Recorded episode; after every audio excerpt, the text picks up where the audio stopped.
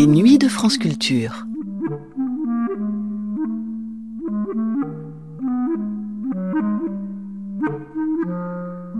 En 1991, dix ans après sa mort, Cécile Amcy consacrait à Jacques Lacan un numéro de Profil perdu en deux parties, dont nous allons écouter la seconde. Pour ce portrait de trois quarts puisqu'en Profil perdu, qui ne prétendait donc pas faire le tour de son sujet, la productrice s'en était remise au témoignage de ce qui, dix ans après sa disparition, pouvait éclairer tel ou tel aspect de la personnalité, de l'œuvre et de la pensée de Lacan. Ainsi intervenait dans cette deuxième partie une écrasante majorité de psychanalystes, bien entendu, Daniel Siboni, Serge Leclerc, Jean-Pierre Winter, Jean-Guy Godin, Catherine Millot, Jean Houry, mais aussi le philosophe Jean-Pierre Faye et Philippe Solers. Y intervenait également le grand producteur de cinéma Anatole Dauman. Il rapportait notamment ce qu'avait été la réaction de Jacques Lacan à l'issue de la première projection de l'une de ses productions, L'Empire des Sens de Nagisa Oshima. Profil perdu, Jacques Lacan, seconde partie, diffusée le 28 février 1991 sur France Culture. Lacan, par sa carrure, pouvait donner l'impression qu'il était un géant. Impression qu'il était loin de fortifier lorsqu'il se déployait de toute sa petite taille. Donc c'est quand il était assis finalement Oui. qui donnait cette impression. Oui, oui. Au milieu, oui, cette impression ramassée sur lui-même. Au milieu des fausses valeurs de son temps et de nos anti-Oedipes, il apparaît à mes yeux et à tant d'autres, encore et toujours comme un géant de l'esprit. Profil perdu. Jacques Lacan par Cécile Amcy. Deuxième partie.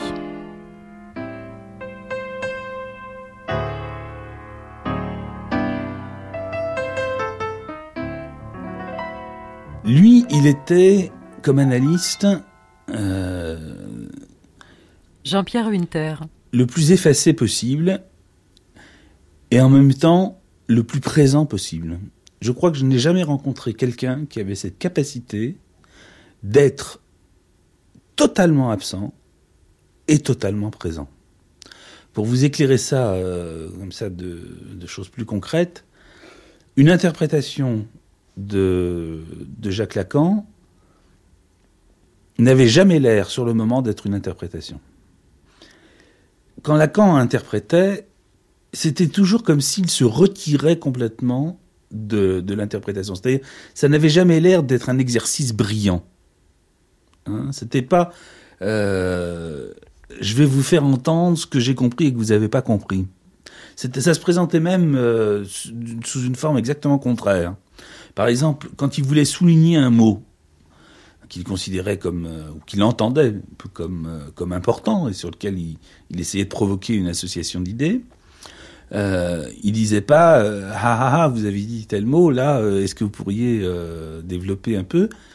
Il le- il le faisait répéter mais comme s'il ne l'avait pas entendu alors vous disiez tel mot il vous disait quoi comment qu'est-ce que vous dites? Alors vous le répétiez plus fort hein, euh, et vous disiez comment?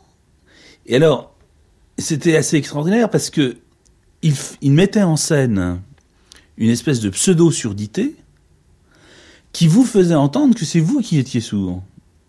Qui étiez quoi? Sourd hein.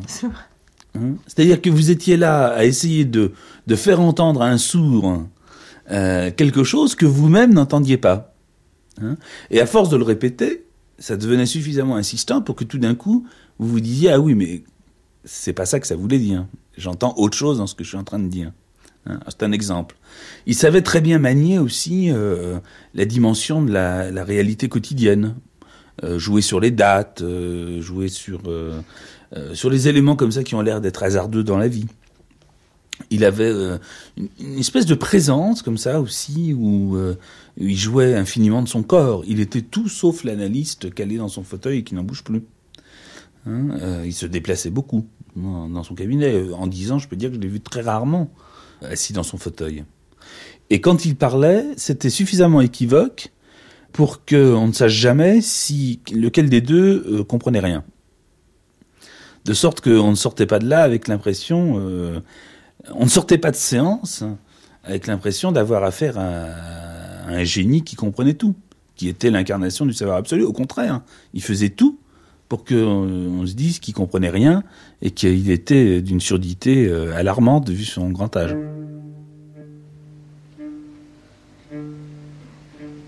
que le transfert, c'est l'amour.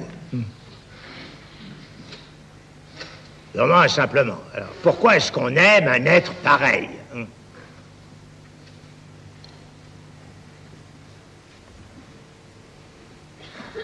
Je laisse pour l'instant la question en suspens. J'en ai donné une formule, et c'est à propos du transfert que j'ai parlé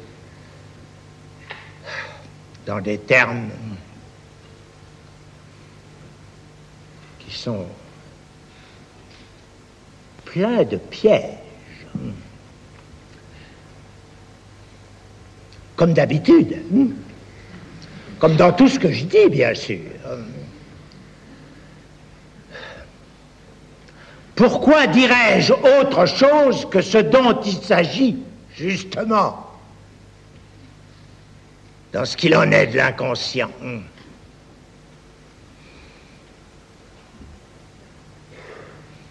À savoir que le langage, ça n'a jamais, ça ne donne jamais, ça ne permet jamais de formuler euh, que des choses qui ont 3, 4, 5, 10, 25 sens. hein. Le sujet supposé savoir. Alors, Lacan, euh, vous avez eu l'occasion de le rencontrer. euh, Lacan m'honorait un peu de sa familiarité. J'en étais extrêmement fier. Anatole J'ai la faiblesse de le dire. J'en suis toujours très fier. Il y a eu un épisode quand même par rapport au film de Nagisa Oshima, L'Empire des Sens. Il avait assisté à une représentation avant que le film sorte. Et il a eu des mots euh, intéressants, je crois, à cette occasion-là. Je vais vous en dire quelques-uns, car ces mots ont été ramassés dans un séminaire. Il en a parlé une semaine après la projection à laquelle vous faites allusion, et qui a été la toute première projection du film. C'est vous qui l'aviez invité, qui aviez pensé à Je l'inviter l'avais invité à quelques-uns de l'époque freudienne, car son, son opinion était pour moi préopinante. Et je vais donc vous dire ce qu'il a dit. Mais évidemment, je ne dirai pas cette prose malaréenne qui était la sienne, avec tout le talent qui était le sien. Vous me pardonnerez de d'aplatir un peu l'intérêt de ce texte, mais au moins je veux le rendre intelligible. Alors je dirais ceci en le lisant. J'ai vu avec quelques-uns de l'école, dans une petite salle où vous ne pouviez pas être conviés, un film, un film japonais. Je voudrais vous faire part de l'effet que ça m'a fait. Été à proprement parler soufflé parce que c'est de l'érotisme. Je ne m'attendais pas à ça. Féminin. Là, j'ai commencé à comprendre le pouvoir des japonaises. Il semble avoir ce film. Un jour ou l'autre, vous allez le voir. J'espère qu'on va lui donner le permis. En fait, avec des mouvements de reptation pour des salles limitées où il faudra montrer patte blanche, vous pourrez dire que vous faites partie du séminaire. À voir ce film, donc, l'érotisme féminin semble y être porté à son extrême. Et cet extrême, le fantasme ni plus ni moins de tuer l'homme. Mais même ça ne suffit pas. Il faut qu'après l'avoir tué, on aille plus loin. Après. Pourquoi après? Ce fantasme de la japonaise, qui est une maîtresse femme, comme on dit, c'est de son partenaire lui couper la queue. C'est comme ça que ça s'appelle. On se demande pourquoi elle ne la lui coupe pas avant.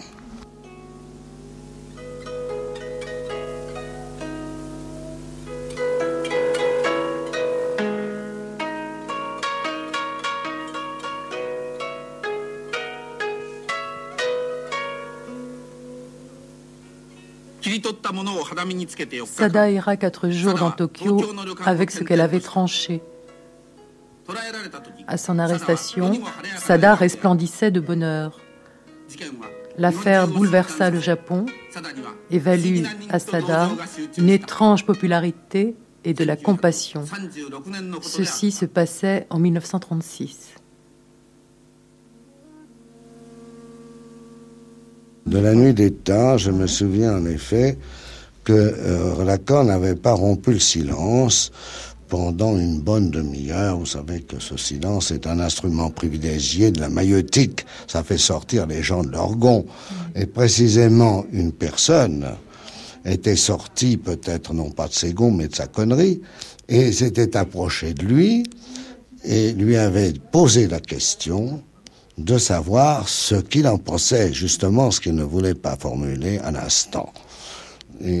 elle lui a dit, en manière de provocation, elle lui a dit, vous ne trouvez pas que ce film est un peu lourd Et pour tout, tout, tout avouer, de mon impression, qu'il est pénible.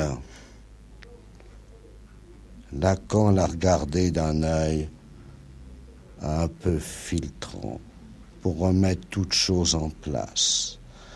Et après avoir encore épaissi le silence, tout le monde se rassemblait autour de lui, du maître, pour recueillir cette parole-là si précieuse. Il a dit, il a dit, et soudain, d'une voix très très faible, mais foudroyante par le regard qu'il a lancé à l'importune, il a dit vous croyez, madame, que la castration est une chose amusante?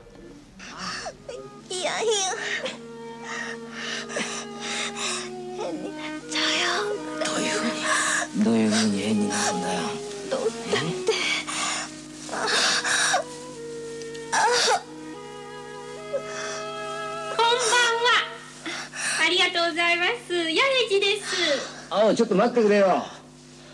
ただいまお取り込み中なんだよ。どうぞごゆっくり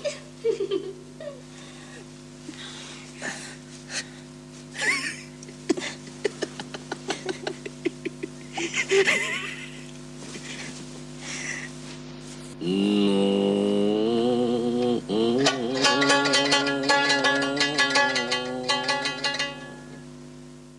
faut, c'est parler, c'est parler de Lacan euh, comme il était, comme il était attentif, comme il était, euh, comme il était confectionnaire d'aphorismes fulgurants. Il faudrait au fond euh, s'arranger un jour pour que paraisse un petit, un petit livre, ça serait pratique. Philippe Solaire. des aphorismes les plus extraordinaires de Lacan. Moi, il ne se passe pas de jour où je ne sois amené à, à, dire ça en société ou à quelqu'un. Vous avez été témoin de ces aphorismes frappants Tout le temps dans la conversation. Oui, tout le temps dans la conversation. C'est que, tiens, un soir, un dîner, on parlait de Joyce. Euh, donc, euh, oui, exemple de réflexion, de trouvailles sur le champ, dont il était très, très, très prolixe. C'est, ah, c'est curieux, avec le ton de la profonde réflexion. C'est curieux comme quand une femme cesse d'en être une, elle écrabouille l'homme avec qui elle est, pour son bien, évidemment. Bon, c'est ça. Alors, il y a une scansion dans la voix, c'est-à-dire la pensée arrive, elle est fondée sur, sur une expérience très profonde, et ça donne une formulation originale, souvent paradoxale. Exemple majeur, que je, on, peut, on peut apprendre ça, on peut réfléchir, tout le monde avec cette formule. On est hétérosexuel quand on aime les femmes, qu'on soit un homme ou une femme. Bon, c'est magnifique. Pas de jour où ça ne se vérifie concrètement. Autrement dit, euh, si on aime les femmes, eh bien, on serait amené à, s'intéresser plutôt aux femmes qui les, aiment elles-mêmes. Hein. Comme ça, on aurait les mêmes goûts. Euh, je sais pas, mais par exemple, rien n'est tout. C'est formidable comme trouvaille. Rien n'est tout.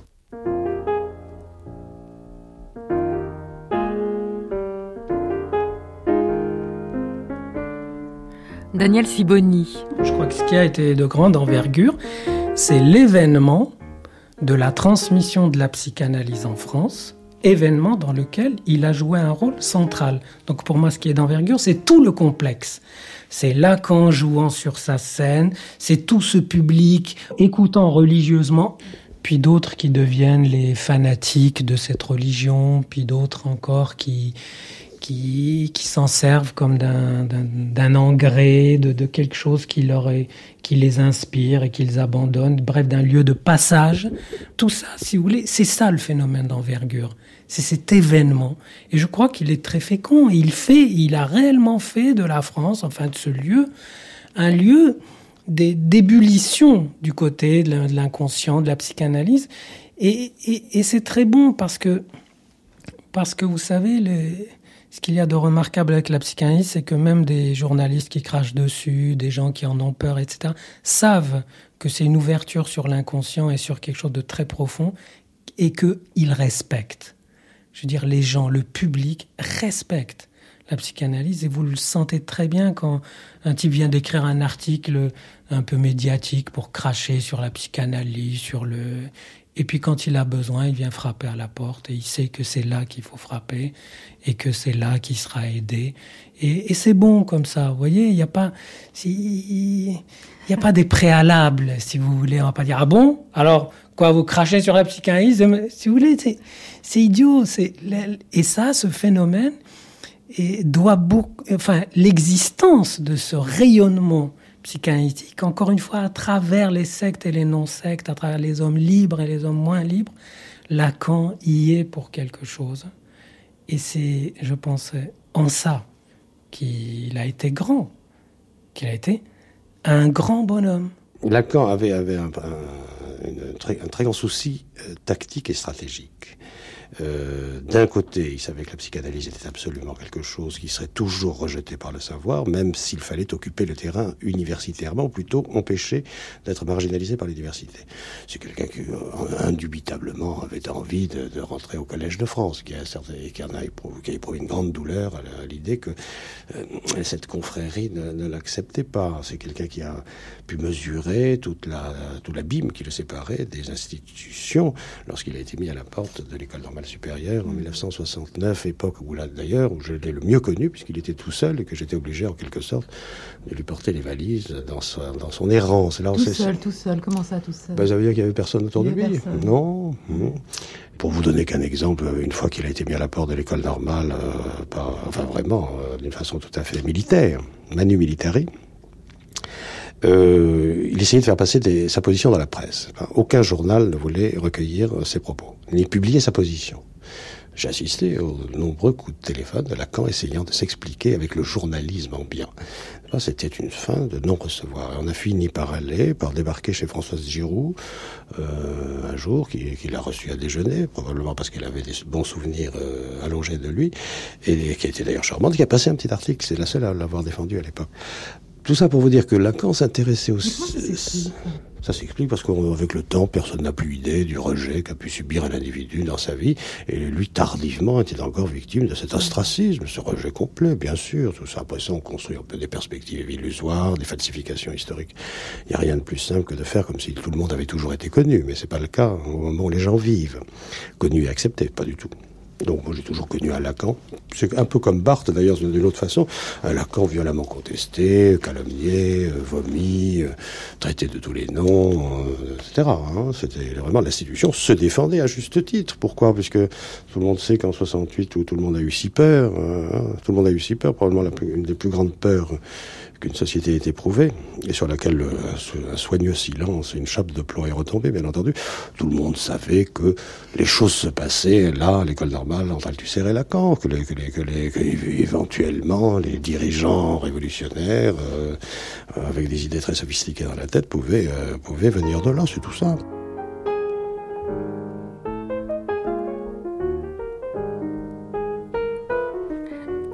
Jean-Guy Godin, auteur de Jacques Lacan, 5 rue de Lille. Bon, alors allons-y gaiement. J'étais en train de vous dire que le, ce bistrot dont je parle dans, dans ce livre, il était là. C'était situé là, au, autour du 25 rue de Lille.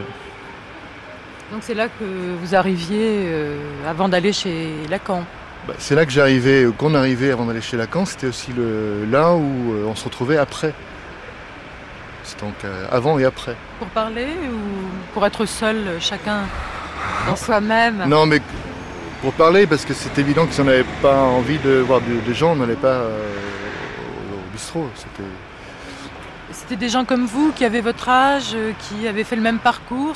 C'est des proches, euh, des amis, des gens que vous retrouviez dans les séminaires? Bah, C'est un peu tout ça. C'est euh, vrai que moi je parle dans ce livre d'une génération de, de, gens comme moi qui, ont, qui avons commencé la, avons commencé avons rencontré la psychanalyse un petit peu avant 68 ou ou juste après ou pendant, euh, un moment quand même où la, psychanalyse et Lacan étaient, euh, au fait euh, du discours intellectuel, on peut dire ça comme ça, où vraiment la présence de la psychanalyse était très forte. Alors vous parliez de votre génération, moi je lis dans votre livre, Or ce fut dans ces premiers séminaires qu'apparut l'idée un peu folle de faire moi-même une psychanalyse suivie d'une autre idée encore plus folle, car si elle paraissait inaccessible, elle désignait aussi une zone dénuée de réalité, déserte, le souhait, le désir d'être un jour, peut-être, psychanalyste. Cette chose à tenter prenait les allures d'une aventure, une parmi les quelques autres encore possibles. C'est vrai que Lacan, enfin, véritablement euh, représenté, enfin travaillé, mis sur, mis sur le devant de la scène euh, à partir de sa pratique euh, d'analyse, euh, a fait cette interrogation, je dirais,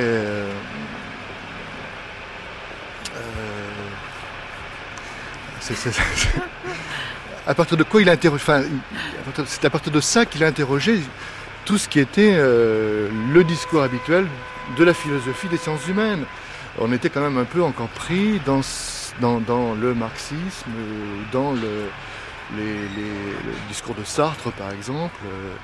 Bon, et c'est vrai que, Lacan euh, s'est mis enfin, à dialoguer, dialoguer euh, publiquement avec tout ce qui était les, les tenants de ce qu'on a appelé après le structuralisme, c'est-à-dire euh, Lévi-Strauss, Foucault, qui représentaient aussi un sérieux en sérieux parce que c'était une réflexion véritablement euh, un travail. C'était, plus un discours philosophique qui tournait sur, euh, euh, sur lui-même. Alors, Lacan avait décidé de suspendre son enseignement cette année-là, en 68. Habité lui aussi par l'effervescence de mai, il discutait, c'est-à-dire qu'il répondait aux questions, les suscitait, les provoquait, donnait dans son langage sa conception des événements. Des. Il disait qu'il n'était pas autre chose que ce qu'il appelait les objets, des objets petits tas. Les manifestants renvoyaient ainsi le trop d'êtres dont ils étaient encombrés, embarrassés, dont ils voulaient se séparer. Quand vous relisez ça, euh, ça me paraît un peu théorique. C'est effectivement une, explication un peu théorique. Euh, ce que je la comprends mieux maintenant, je comprends qu'elle, enfin, que ce qui était en, en question à ce moment-là, on peut dire, c'est vraiment euh, euh, quelque chose qui concernait le, désir même de, chacun des, de ces gens qui manifestaient. Moi, Oh, oui. Vous, vous, allez me brutaliser? Mais je m'exprime à ma façon, comme ce monsieur. Est-ce que vous me comprenez? Oui, je comprends.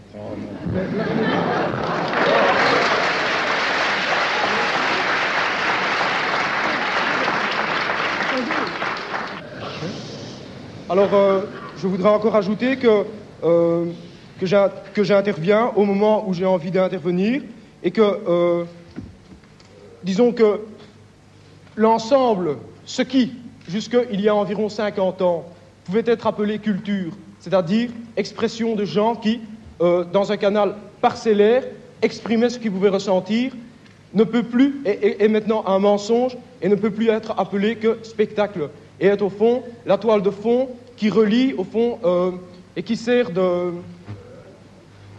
de liaison entre toutes les activités personnelles aliénées. J'aimerais bien que vous me répondiez. Mais oui, bien sûr, mais je vais vous répondre. Mettez-vous là, vous allez, je vous répondre. Sa personnalité, elle était effectivement... Euh, elle détonnait dans le milieu, en tout cas. Hein, dans un milieu où les analystes avaient tendance à se présenter comme... Euh, des gens euh, très sérieux, avec un air compassé. Euh. il avait une expression extraordinaire pour parler de la, façon dont les analystes se présentaient euh, dans le monde. Il disait qu'ils étaient assis sur le foetus macéré de leur résistance. Hein et c'est vrai que c'est l'impression qu'il donne comme ça. Et alors lui, il avait euh, d'abord il portait des couleurs, alors qu'un analyste, ça s'habillait euh, en noir et blanc, hein, ça rase les murs. Hein. lui, il rasait pas les murs. Euh, il était, il était drôle, son œil pétillait en permanence. Euh, il vous regardait vraiment. Euh, on sentait qu'il était vivant. Je vous répondre. Je vous répondre. Mettez-vous là tranquille, là où vous étiez. Hein? Peut-être que j'ai quelque chose à vous répondre, pourquoi pas. Hein Vous voulez jouer aussi? Oui, c'est ça. Une très bonne idée. Bon. Alors, j'en étais au langage. J'en étais au langage. Si vous vous êtes, enfin, là, comme ça, exprimé, hein, devant ce public, qui en effet, enfin, est tout prêt à entendre, n'est-ce pas, ces, ces, déclarations insurrectionnelles. Mais qu'est-ce que qu'est-ce que vous voulez faire? où, je veux en venir? Oui, voilà. C'est la question, au fond, que les parents, les curés, les idéologues, les bureaucrates euh, et les flics posent régulièrement aux gens comme moi.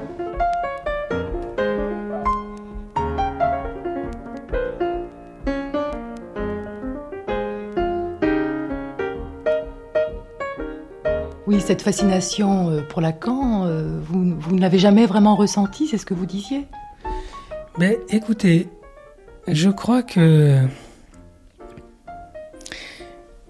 dans mon enfance euh, au Maroc et mon éducation un peu biblique, j'étais vraiment immunisé contre la fascination pour pour le gourou, pour le, vous savez, celui qu'on, devant qui on, se prosterne. Vous voyez? Une fois, je travaillais chez Lacan dans sa bibliothèque. Ça m'arrivait souvent, puisqu'on avait des relations plutôt d'amitié. Et je voyais les gens qui venaient en analyse et qui restait une demi-heure, trois quarts d'heure dans la salle d'attente, et puis qui passait, ça durait une minute. Il venait très guilleré comme ça, puis il repartait un peu, un peu comme, euh, un peu comme des, vous savez, des certaines grenouilles qu'on a qu'on a piquées, vous voyez, qui est un peu les membres flasques. Mais après avoir dépassé, déposé, pardon, le, le robot, et, leur, euh, voilà, 500 francs ou quelque chose. Et moi, ça m'a. Bon, je trouvais pas ça du tout abusif, ni d'ailleurs recommandable. J'étais assez distant mais par rapport à ça, mais ça m'a rappelé des scènes auxquelles j'avais assisté à Marrakech, des scènes où, euh, où des gens atteints par une souffrance viennent chez le rabbin, demandent la bénédiction, euh, voyez, ils posent la main sur eux, eux ils apportent euh, une paire de volailles ou un peu de un pain de sucre, quelque chose, un cadeau, ils le posent, ils repartent avec une bénédiction, vous voyez, avec quelque chose qui les soutient. Et donc euh, des choses comme ça, si vous voulez, ont fait que j'avais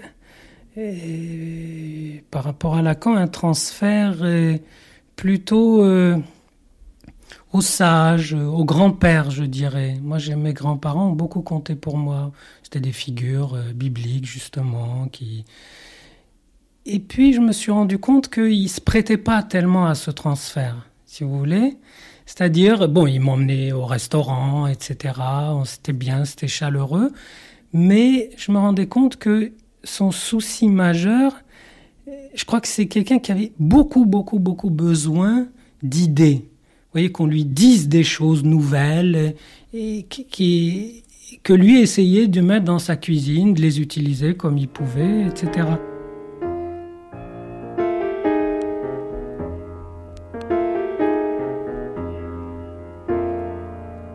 Oui, pour moi, l'événement qui a été la rencontre avec Lacan, c'est la rencontre avec un homme qui était un homme de désir. C'était quelqu'un qui, euh, qui n'effaçait pas son désir. Euh, c'était pas, ça n'avait rien à voir avec la toute puissance du désir. Mais par là, je veux dire que quand, euh, j'ai rencontré Lacan, j'ai rencontré quelqu'un d'assez exceptionnel, même si c'est banal de le dire, exceptionnel en ce sens que c'était quelqu'un dont le oui était un oui et dont le non était un non. Et il n'y avait pas à mégoter là-dessus. Et ça, je ne sais pas quelle est votre expérience euh, dans ce domaine, mais c'est absolument rare, c'est rarissime. Il avait une forme de, de, présence comme ça qui était telle que son désir pouvait vous conduire à faire ce qui est le propre bien souvent de, ce qu'on appelle un héros hein, dans, l'histoire. Il pouvait vous amener à faire de vous-même des choses dont vous n'auriez jamais imaginé que vous étiez capable de les faire.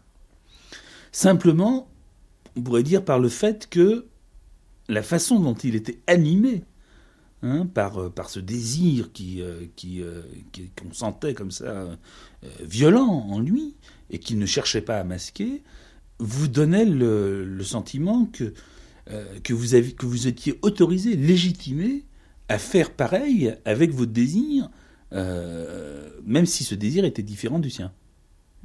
Alors évidemment, il y avait toujours un premier temps dans lequel il fallait passer par euh, une espèce d'identification à son désir, c'est-à-dire faire comme lui. Mais euh, en principe, euh, ça durait pas, ça durait pas longtemps. C'était un passage. Hein. Mais faire comme lui, c'est-à-dire bah, essayer d'être un analyste comme lui, par exemple. Hein.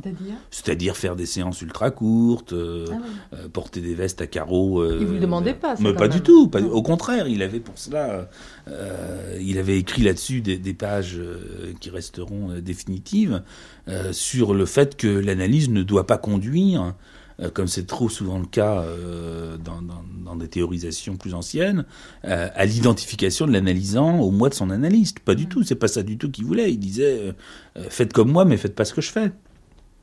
Hein, C'est-à-dire faites, faites comme vous devez faire. Bref, vous l'aimiez.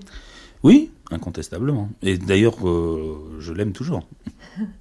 Et à quoi est-ce qu'il disait non? Il disait non euh, à tout ce qui pouvait mettre en péril l'analyse, euh, à tout ce qui, euh, à tout ce qui, sans en avoir l'air, pouvait nuire soit à l'analyse de l'analysant, soit à l'analyse au sens de la cause analytique. Et, et là-dessus, il était intraitable.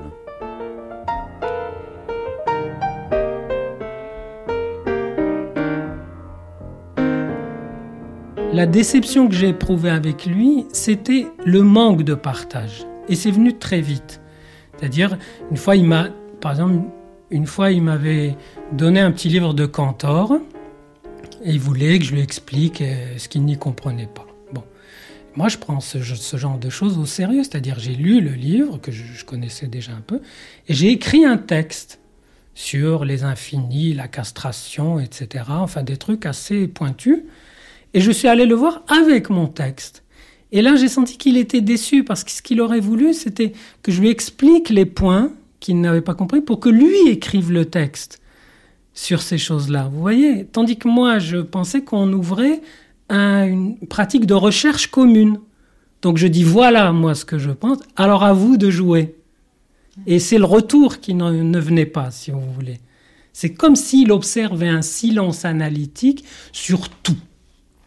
Je crois qu'il avait carrément perdu l'habitude, mais très vite. Hein, C'est-à-dire, moi, je l'ai connu en 70, après, 71. Je crois que c'est un homme qui déjà avait depuis longtemps perdu l'habitude euh, du dialogue et du dialogue, de, avec ce que le dialogue comporte de s'exposer, risquer de tomber de son tabouret, puis se relever et puis euh, marcher. S'exposer, justement, il le faisait quand même énormément à travers ses séminaires. C'est une parole exposée de façon permanente. Oui, mais sans retour.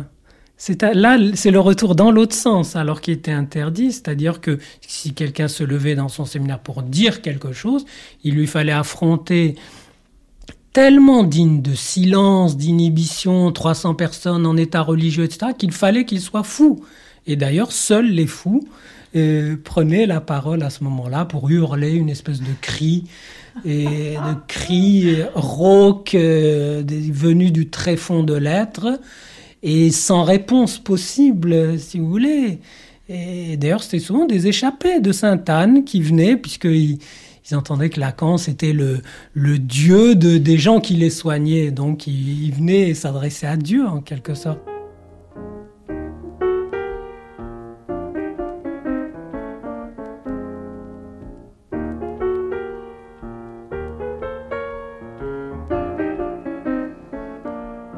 Moi j'étais sensible au fait que Lacan. Catherine Millot. Euh, avait quand même une petite idée de ce que c'était qu'une que, femme et de, je dirais, des, euh, des difficultés de la position féminine. Euh, et ça, il, il, y était, je crois, particulièrement sensible et, et ça, ça, faisait effectivement le, le ça, ça, rendait. Euh, euh, là aussi, c'était, c'était un soulagement. Euh, difficulté de la position féminine. Difficulté de. une position féminine, c'est la difficulté que lui fait. Que, lui fait le symbolique, hein, que lui fait le, sa, position aussi par rapport, au, par rapport à ce que Lacan a appelé le, la fonction phallique, hein, qui qui est je me souviens, oui. Euh, d'une fois en, séance où j'avais euh, parlé à Lacan, d'ailleurs j'ai oublié de quoi il s'agissait, et je me souviens de sa réponse. Il m'avait dit euh, Vous n'êtes pas la seule, et ça ne vous fait pas moins seule. Et je sais que ça avait trait justement à quelque chose qui était lié précisément au féminin. Et ça m'avait beaucoup frappé, cette modulation comme ça du, du euh, la seule, et du, pas la seule, mais euh, pas moins seule.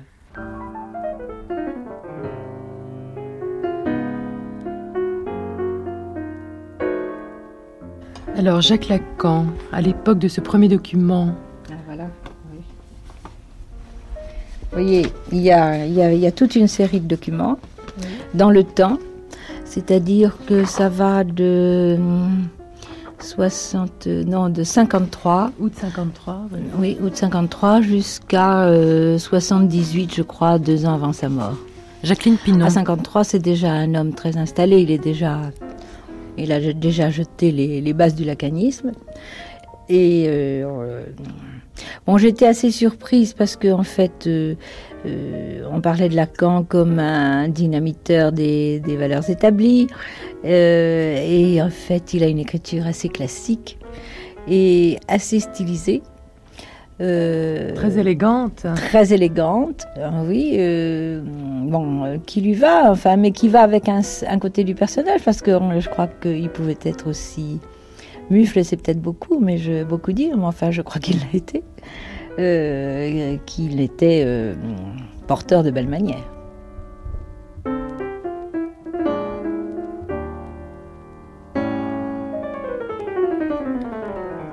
Jean Houry.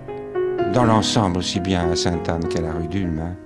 puis après euh, à la faculté de droit, hein, quand il a été euh, après 68. Hein. Mais ce qu'il apportait, c'est d'ailleurs ce qui lui avait été reproché par l'international, d'une façon idiote. Ce qu'il apportait, c'était en, même temps, disons, un commentaire très très fouillé, disons, de Freud, une, une culture. C'était une acculturation extraordinaire sur le plan de, à tout point de vue, aussi bien philosophique que, que artistique. Enfin, c'était vraiment une acculturation générale. Hein. Et c'était ça qui était, entre autres, extrêmement captivant. Il faut bien dire qu'au début, euh, on, apparaissait là-dedans comme des complètement incultes. Euh, euh, on, apprenait des choses, quoi, hein, énormément de choses, quoi, que si on voulait suivre exactement toutes les indications, ça aurait été énorme comme travail. Hmm. Alors, euh, ça, c'est d'une part. Mais alors, il y a le, le fait que, mhm. en même temps, ça m'a toujours semblé s'articuler parfaitement, concrètement avec le travail psychiatrique. Il n'y avait pas de hiatus. On peut lire cette lettre d'ailleurs, bien cher ami. C'était en 53. Alors ça, c'est en 53. Euh, oui, il y avait une chose. Euh, ah non, il y a, parce qu'il y a des phrases, il y a des phrases tellement euh, raffinées que c'est, ça serait intéressant à lire, mais il faut que je les trouve là. Bien cher ami, si les choses en sont restées là où on l'avait décidé en haut lieu, c'est toujours, c'est toujours mystérieux. Hein. l'avenir montrera si ça était là une bonne décision. Oui, alors euh, il faut remarquer, euh, ça c'est CDI apost euh, apostrophe A, hein, toujours le jeu de mots. Soyez pourtant remerciés pour votre intervention généreuse en faveur d'une décision différente qui eût été, je crois, plus juste et sûrement plus favorable au rétablissement d'une paix si nécessaire au travail. Je vous ai peu vu à Londres dans la crainte de paraître solliciter la sympathie que vous m'avez toujours témoignée. Voilà le Lacan qui, qui joue l'effacé. Attendez, parce que le travail là, dans le paragraphe précédent, c'est avec un T majuscule.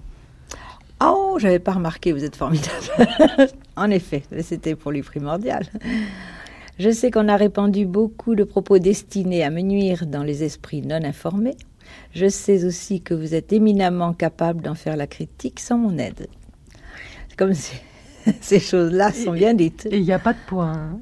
Non, c'est vrai. Et là, il n'y a pas de point.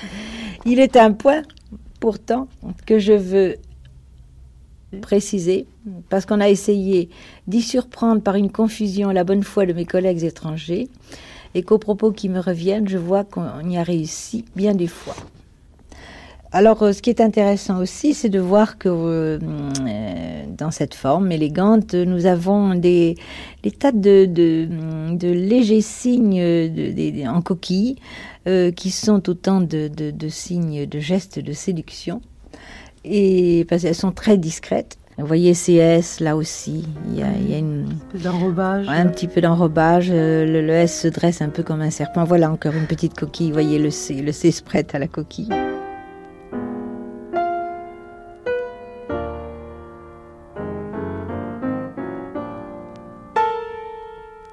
Oui, je vous demandais euh, si ça changeait quelque chose, ça avait changé quelque chose, le fait que vous ayez été en analyse avec Lacan euh, pendant les dernières années de sa vie.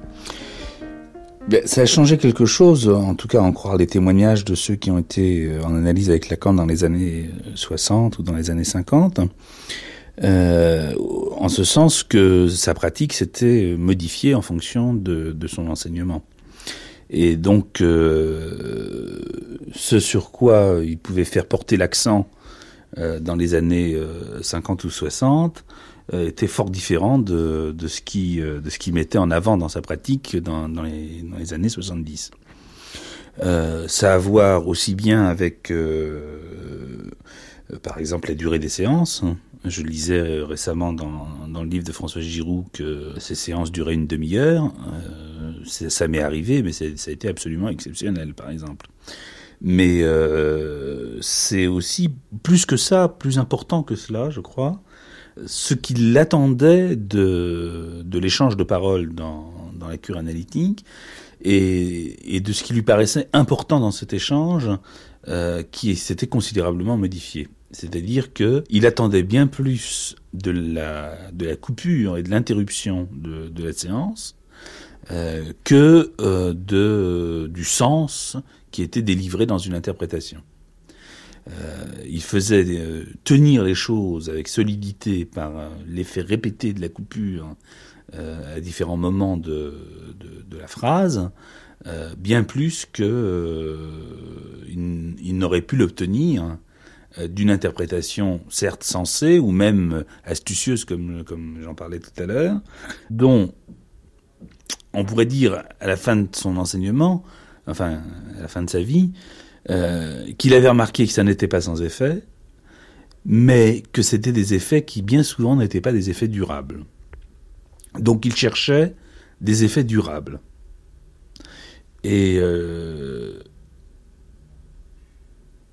une des conséquences les plus importantes, je crois, de cette manière de faire qu'il a eu, en tout cas une conséquence sur moi, euh, cette manière qu'il a eu de, faire, ça a été de faire tomber complètement le fantasme de la compréhension. C'est-à-dire que l'idée comme cela, que quand on fait une analyse, euh, on en tirerait à la fin un gain qui serait un gain de compréhension, hein, ou enfin on comprendrait, euh, ce fantasme-là, je dois dire, se, dissout complètement. Hein. C'est-à-dire que dans, dans la cure, il y a un, un effet sur l'inconscient, il y a un effet de l'inconscient sur l'inconscient, euh, et l'idée comme cela qu'une cure, ça serait un assèchement de l'inconscient au profit de la conscience, cette idée est complètement euh, caduque. Surtout avec la pratique de Lacan dans les dernières années. Euh, c'est pas l'assèchement du Zuiderzé dont, dont, dont, parlait Freud. Hein, ça marche plus. Mais ce qu'on disait là euh, de Lacan, qu'à la fin de sa vie, ça a été souvent répété, c'est vrai que c'est un ragot. Mm un peu plat, mais quand même, qu'à la fin de sa vie, euh, finalement, il donnait des coups de pied euh, aux gens euh, et que même il les battait pour mm. les faire partir. Ça rejoint quand même un peu ce que vous dites. ça, je mettrais ça sur un autre plan. Bon, d'abord, il faut pas, faut pas exagérer, c'est-à-dire il faut pas créer une rumeur. Elle est là. Hein oui. non, non, c'est pas, pas à vous que je m'adresse en disant qu'il ne faut pas créer une rumeur. C'est à ceux qui commencent à raconter qu'ils donnaient des coups de pied, etc. Bon, il lui arrivait de, de, de, balancer quelques paires de claques. J'ai été le témoin de ça euh, au moins à deux reprises, donc euh, je peux dire qu'effectivement ça lui est arrivé. Mais c'était pas en séance. c'est arrivé en séance. Euh, témoin parce que vous étiez dans la salle d'attente. Témoin parce que j'étais dans la salle d'attente et puis aussi une fois parce que c'est arrivé dans un autre lieu qui était qui était plus public encore que n'était son, son cabinet d'analyste. Mais ça, je, pour l'instant, euh, je n'ai absolument pas la conviction qu'il s'agissait là d'un acte analytique, même euh, loin de là. Hein. L'acte d'un vieillard exaspéré L'acte de quelqu'un qui était pas loin de l'aphasie, hein, qui était exaspéré sûrement euh, par certaines personnes qu'il recevait depuis longtemps et qui, qui devaient être sûrement exaspérantes. Mais ça rejoint, c'est une impatience, une impatience de l'impatience d'une vieille personne euh, qui ne peut plus parler comme il aurait envie de parler, euh, et qui, euh, qui souffre. Hein. Je crois que c'est un, c'est un geste de souffrance. C'est un geste, bon, moralement, on pourrait dire qu'il est, qu'il est, qu'il est inacceptable. Mais ça, savoir si c'est acceptable ou inacceptable, c'est à celui qui reçoit les coups d'en décider. Hein. Ceux qui recevaient des coups et qui revenaient, euh, ne devait donc pas trouver ça si inacceptable que ça. Il y avait parmi eux des analystes. Mais ça devait être difficile de quitter Jacques Lacan. C'était difficile de quitter Jacques Lacan, et ça, euh, c'est une question. C'est-à-dire, euh, c'est la question de savoir si ça tenait à lui ou à, ou à moi. Puisqu'il y a question de moi. mais c'était possible. Euh... C'est-à-dire, vous suiviez ces séminaires, vous désiriez devenir analyste, vous l'étiez certainement déjà même. Oui, tout à fait. C'était un maître pour vous C'était à la fois un, analyste et un maître. Et contrairement à ce que bien des gens ont pu, ont pu dire ou écrire même dans la, dans la presse, c'était pas contradictoire. Le tout était de pas se tromper, c'est-à-dire de pas se tromper de lieu ou de scène. Quand c'était l'analyse, c'était l'analyste. Quand c'était le séminaire, c'était le maître. Euh, mais euh, l'un n'était pas sans rapport avec l'autre.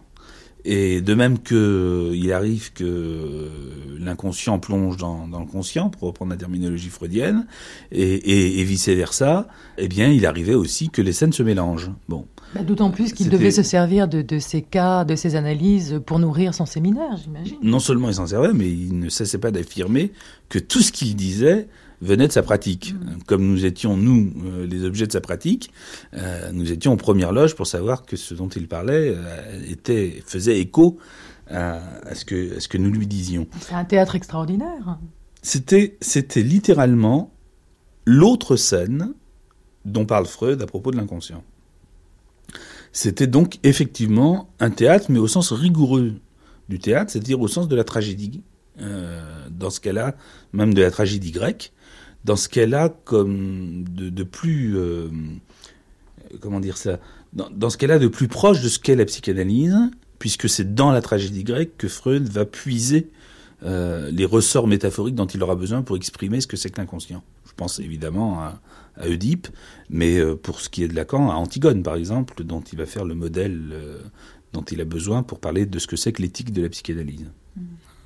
Donc de toute façon, la psychanalyse et la question de l'inconscient n'est évidemment pas sans rapport avec la question du tragique et avec la question du théâtre.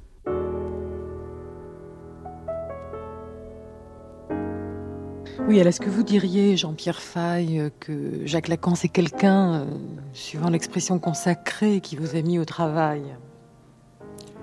Oui, ça serait dire, euh, est-ce que je suis au travail? Mais pour moi, en tout cas, c'est une figure de la pensée qui est cruciale ou qui est placée, qui s'est elle-même dessinée à un point, un de ces points cruciaux, comme euh, il y a eu la rencontre de Deep et de Laios, euh, son, père inconnu, dans une route à trois branches.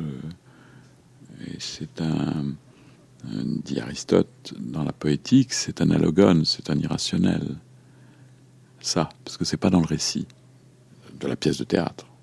C'est seulement à la recherche de ce, point crucial qu'on est parti. Mais c'est pas racontable. Et euh, la position de Jacques Lacan, c'est ça, à mon avis. C'est pourquoi je. C'est pour moi une figure euh, fondamentale, mais que j'aime dans le placé qu'elle a choisi elle-même en tant que figure, c'est-à-dire une figure qui reste euh, perpétuellement ironique par rapport à elle-même. C'est pas qu'il était ironique lui-même d'ailleurs, parce qu'en parlant, rien n'était plus grave que son maintien et sa physionomie. Mais en fait, euh, toute la situation et tout le contour et l'ensemble des choses autour étaient toujours incroyablement ironiques.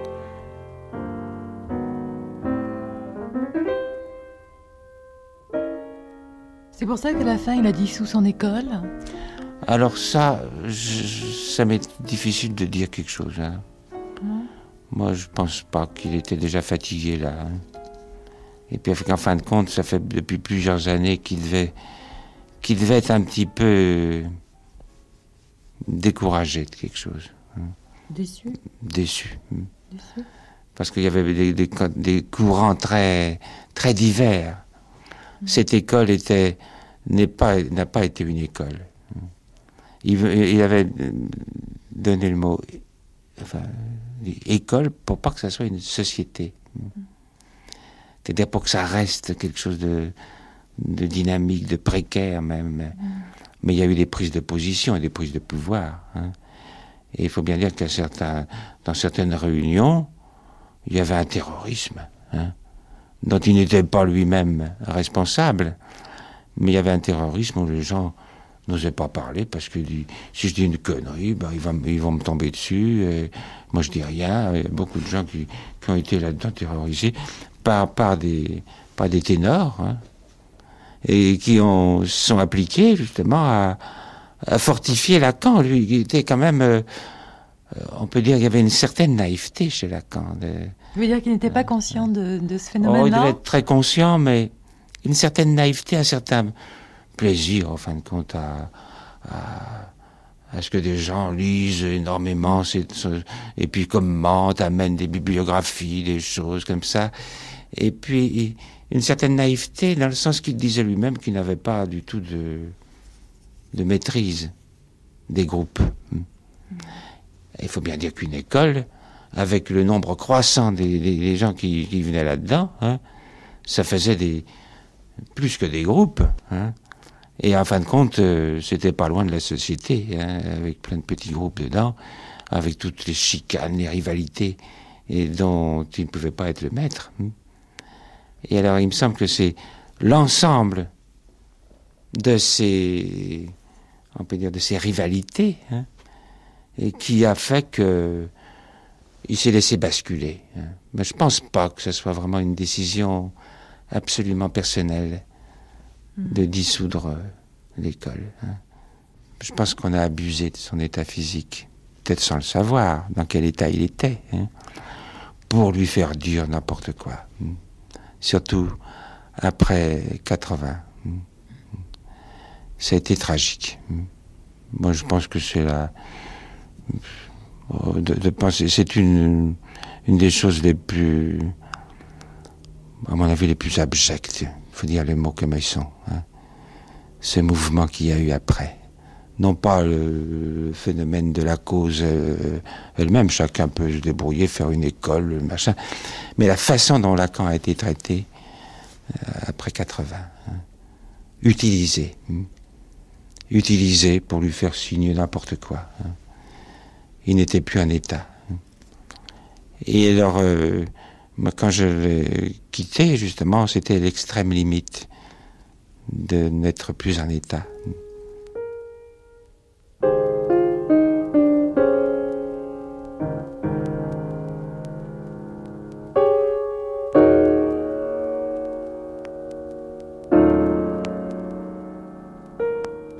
parliez de d'aveu tout à l'heure. Euh, quand même, Jacques Lacan, à la fin de sa vie, c'est quelqu'un qui a dit euh, L'avenir dira s'il reste gros de ceux que j'ai formés.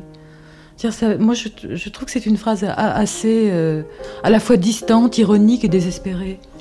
Mais moi, je crois que, et pour ce qui est de, de ce qu'il laissait, donc de son héritage, donc de sa mort, Lacan a dû être assez coincé et je crois que c'est quelqu'un qui refusait la mort. J'en ai, eu le sentiment en l'écoutant les dernières années.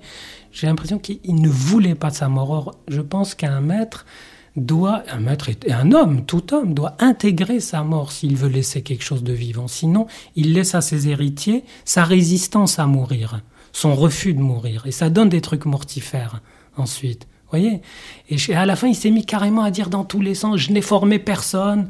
Donc tous les gens qui l'ont suivi, les pauvres, se sont dit, quoi Alors il, il reconnaît rien de ce qu'il nous a donné? Euh, Est-ce qu'il va rester? Et ça, ça a évidemment été utilisé par des sectes pour dire, attention, le vrai temple de la c'est celui des héritiers attitrés, enfin. Mais surtout, ça a laissé à beaucoup de ceux qui l'ont suivi une énorme amertume de qu'il n'ait pas laissé une parole d'amour une parole de quelqu'un qui dit ça a été très chouette d'être avec vous. Maintenant, n'exagérons rien. Pourquoi pas? C'est des gens qui, bah si, c'est des gens qui l'ont écouté pendant des années en analyse, ça veut dire en se la bouclant et en gardant pour eux les interprétations et en le portant pour qu'il parle aussi loin qu'il pouvait. Et il le disait lui-même de temps en temps qu'il était en analyse avec son auditoire. Et pourquoi pas Pourquoi pas leur dire une parole comme ça Au lieu de ça, il leur a laissé une parole assez blessante et en même temps blessée. Comme s'il il leur en voulait de l'avoir comblé, ou il leur en voulait de pas l'avoir comblé, ou il s'en voulait de les avoir comblés, ainsi de suite. Bref, une espèce de déchirure. Et je crois que il faut recevoir finalement cette déchirure avec un certain humour et, même un certain amour, parce qu'après tout, ça existe aussi des gens qui résistent à mourir. Faut les respecter aussi pour ça.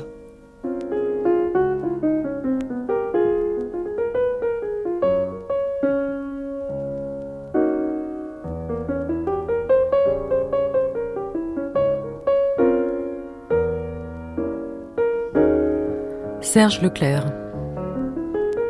Dans les, dernières années, euh, où on se voyait moins parce que je ne souhaitais pas, moi, être pris dans tout l'appareil euh, à ce moment-là institutionnel et très, très plein de rivalités et de conflits. Mais enfin, il nous est arrivé quand même de nous voir, m'exprimant, je ne sais plus quelles années, mais enfin, c'était quand même dans les dernières années, ces doutes sur l'existence de l'inconscient, par exemple. Ah oui, enfin, c'est vous dire que les, ces certitudes que je vous dis, euh, elle est de pair toujours avec un, questionnement toujours à l'œuvre. La mort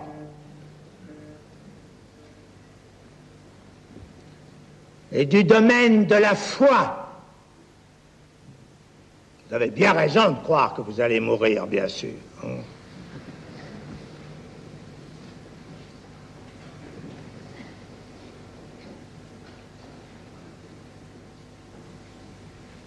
Ça vous soutient.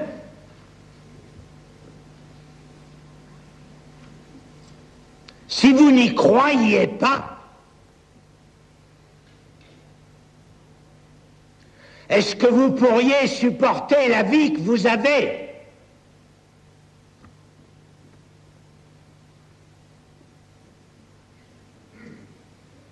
Si on n'était pas solidement appuyé sur cette certitude que ça finira,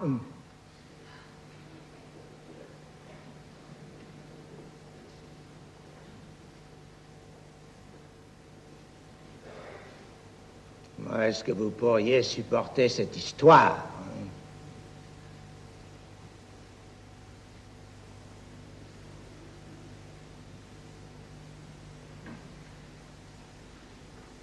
Néanmoins, ce n'est qu'un acte de foi. Le comble du comble, c'est que vous n'en êtes pas sûr.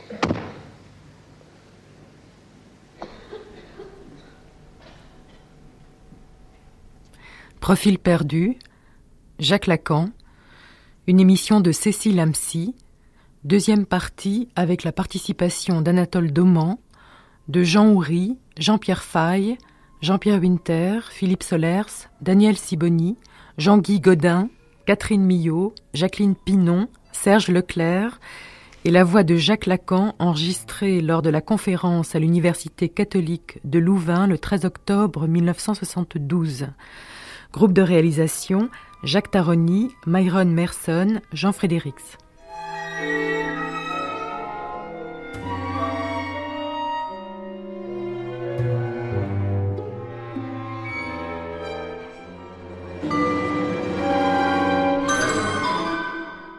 Cette émission a été diffusée le 28 février 1991 sur France Culture.